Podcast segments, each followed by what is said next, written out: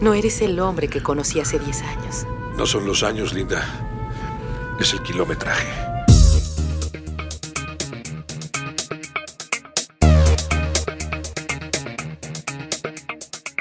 Señores, bienvenidos al podcast número 75. Yo soy Antonio Karam. Muchas, pero muchas gracias por escucharnos una vez más. Esta semana ha habido muchas noticias, mucho material. Hemos hecho una selección de aquellas que creemos que pueden ser interesantes a fin de platicarlas brevemente en este episodio. Así que pónganse cómodos, ajusten el volumen de sus audífonos y manténganse conmigo por los próximos 12 minutos en este, el episodio número 75 del podcast de tuxteno.com en los últimos días de la red.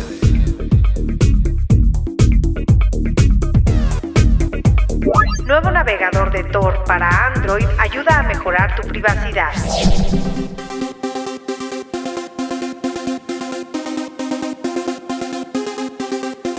Hablar de privacidad en Internet se ha vuelto una verdadera utopía.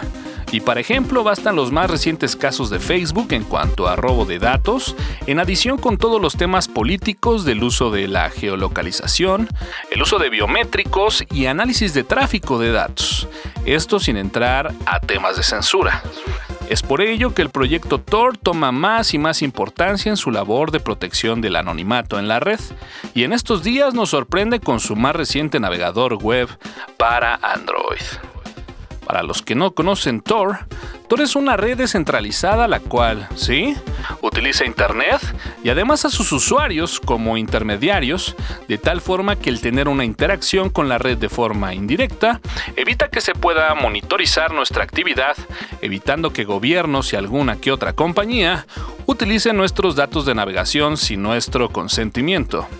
Si bien existen ya algunas aplicaciones de Tor para Android, esta vez Tor presume su nuevo navegador, el más avanzado hasta hoy, el cual está basado en Firefox y destaca el bloqueo de rastreadores, previene todo tipo de logs sobre las páginas que estamos visitando y evita el uso de la información usada en el propio navegador.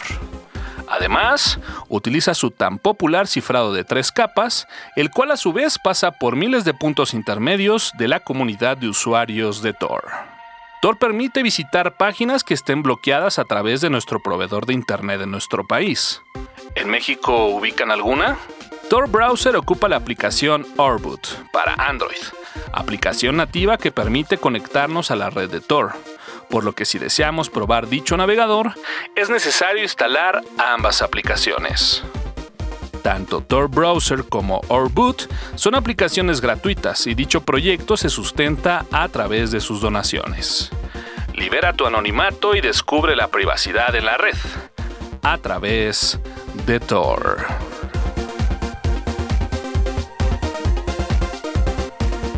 Google lanza buscador orientado a investigadores.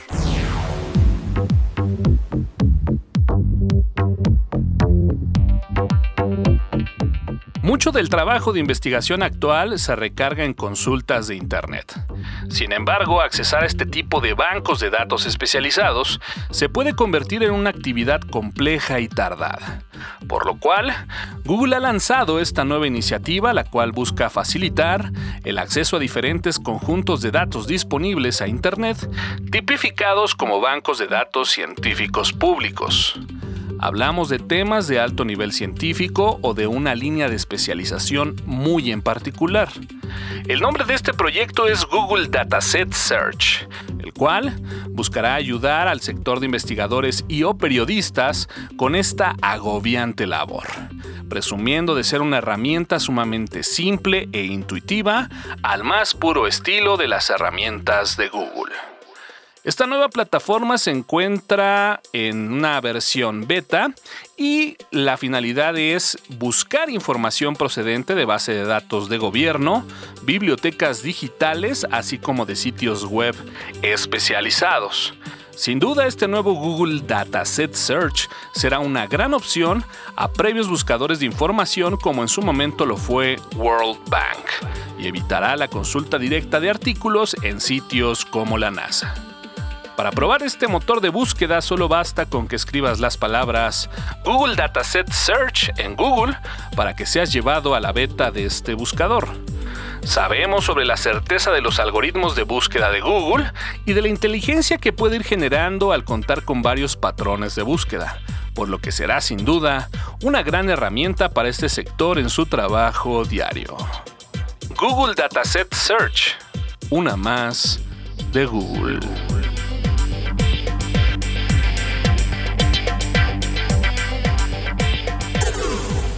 Windows 7 Extended Security Updates.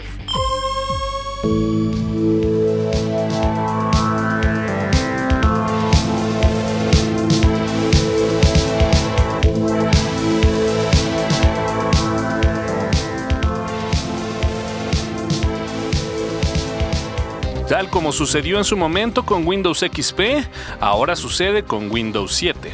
Y es que pareciera que Windows 7 se niega a desaparecer. Aunque las entregas de actualizaciones de Windows 10 han estado más presentes que nunca, el uso de Windows 7 aún ocupa un gran número de computadoras a nivel mundial. Si bien Microsoft ya había dejado de enviar actualizaciones desde enero de 2015 para dicha versión, excluyendo el parche de WannaCry, ya se contaba con la fecha del 14 de enero de 2020 para su completa desaparición de Microsoft. Sin embargo, todo indica que se están replanteando el tema al ver la ocupación actual de la versión 7. Sí, aún son muchas las empresas que mantienen equipos con Windows 7, y hablamos tanto del sector administrativo como del sector industrial.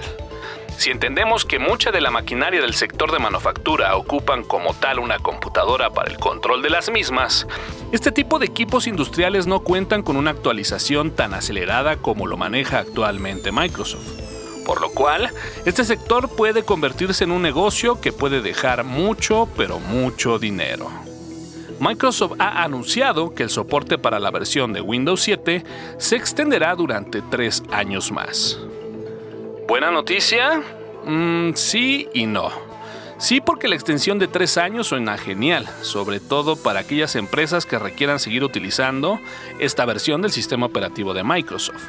Y no porque esta no será gratis. Microsoft pretende crear un sistema de suscripción de nombre Windows 7 Extended Security Updates y con ello se podrá extender el uso del sistema operativo hasta el 2023, ya que ésta podrá contar con las actualizaciones requeridas, eso sí, únicamente para las versiones Professional y Ultimate. La suscripción se realizará por equipo y el precio se presume que cambiará cada año.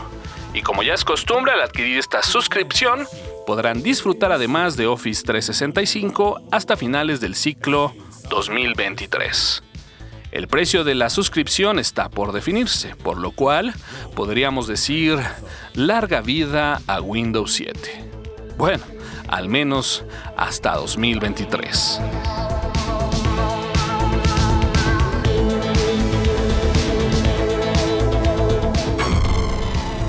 Nuevas emisiones de audio llegan a Twitter.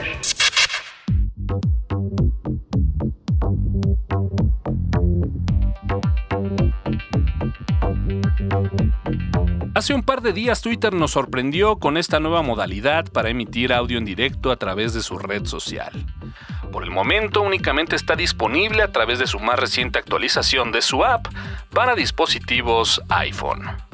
Para utilizar esta nueva función, basta con pulsar el botón Redactar Tweet y posteriormente dar clic al botón En directo.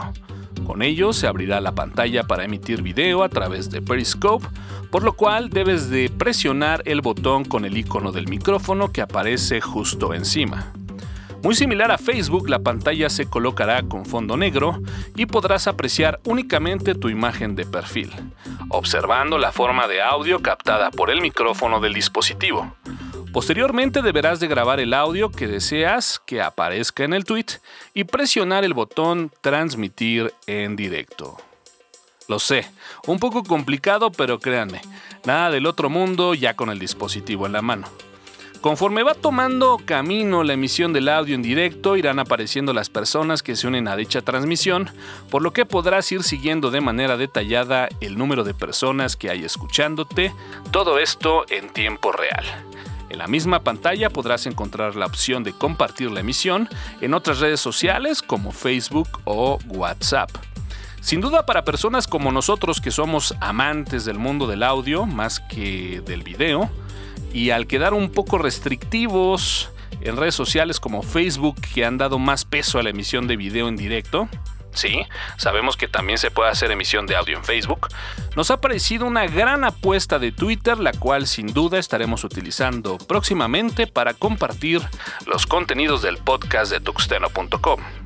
Claro, en cuanto tengamos un iPhone a la mano.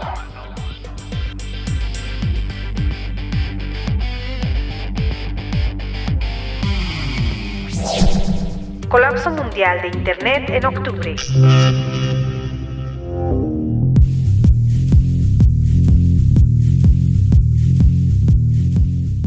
A últimos días en algunos sitios de Internet se ha expuesto el tema de un posible colapso de Internet en octubre. El título de la nota suena a video de YouTube sobre la advertencia del impacto de un meteorito a la Tierra una invasión alienígena para dicha fecha. Pero no, no es el caso y aquí trataremos de explicarlo. Uno de los principales engranes para que Internet funcione es la Corporación de Internet para la Asignación de Nombres y Números, de sus siglas ICANN. Se trata de una organización no gubernamental con sede en Los Ángeles, en Estados Unidos, la cual emitió dicha alerta mencionando que pudiera existir un colapso mundial de la red en las próximas semanas.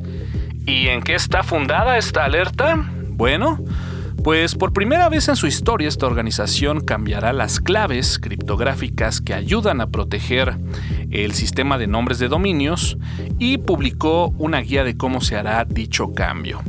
En dicha guía se encuentra información detallada de cómo se realizará el cambio y ayudará a quienes participan directamente con la ICANN para prepararse de forma anticipada. Eh, esta organización anticipa un impacto mínimo en su proceso de traspaso de las llaves eh, y espera que el porcentaje de usuarios perjudicados con el cambio sea mínimo. Sin embargo, la preocupación radica no en el proceso de cambio e intercambio de llaves, sino en pequeños resolutores recursivos que validan estas extensiones de seguridad del sistema DNS y que éstas pudieran no estar bien configuradas para esa fecha, los cuales al ver los primeros cambios identifiquen algunas anomalías generando errores de validación y en consecuencia problemas en la resolución de dichos nombres. Esta crisis podría tener una ventana de 48 horas en la que estos validadores obtengan fallas y declara que es imposible predecir en qué momento estos operadores de resolutores notarán fallas en la validación de estas nuevas de estas nuevas llaves. El traspaso de estas llaves está programado para el 11 de octubre, así que anótenlo por ahí, aunque dicha fecha aún deberá de ser ratificada en los próximos días por su junta directiva.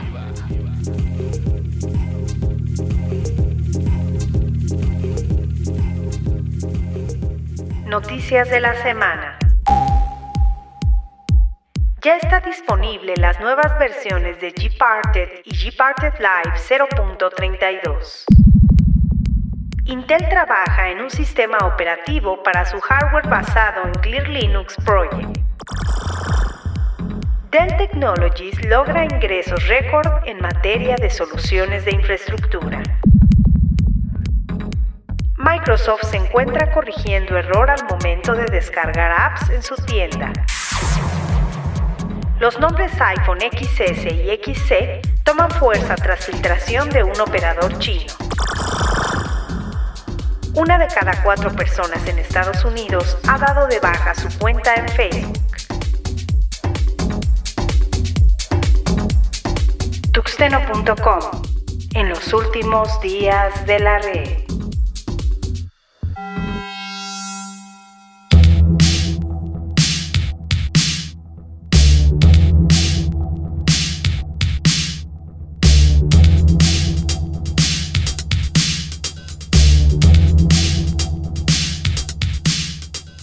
Cerramos el episodio número 75.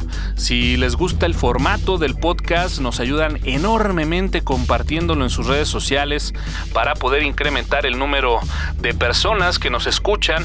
A ustedes muchas, pero muchas gracias por mantenerse con nosotros y escuchar semana a semana. Recuerden que pueden seguir el podcast de manera diferida a través de nuestro player en el sitio www.tuxteno.com, notificaciones de nuevos episodios a través del feed del podcast, así como a través de iTunes. Y se quedan con esta banda originaria de Bakerfields, California, de nombre Korn. La rola es Make Me Bad. Yo soy Antonio Karam, N Karam en Twitter.